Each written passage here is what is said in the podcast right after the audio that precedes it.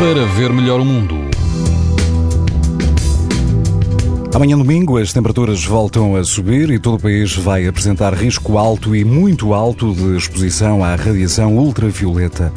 As exceções são os distritos de Vila Real e da Guarda, onde o risco é moderado. Se estiver na costa alentejana, na praia do Carvalhal, o índice UV vai estar alto, haverá algum vento, embora moderado, e a água pode chegar aos 22 graus. A norte, na praia da Torreira, situada no cordão litoral que separa a Ria de Aveiro do mar, o índice UV é 6, numa escala onde o máximo é 11.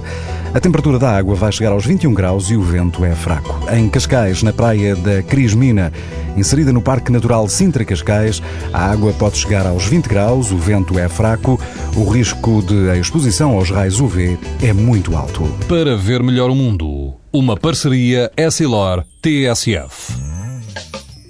Os raios solares podem provocar lesões nos olhos das crianças e dos adultos.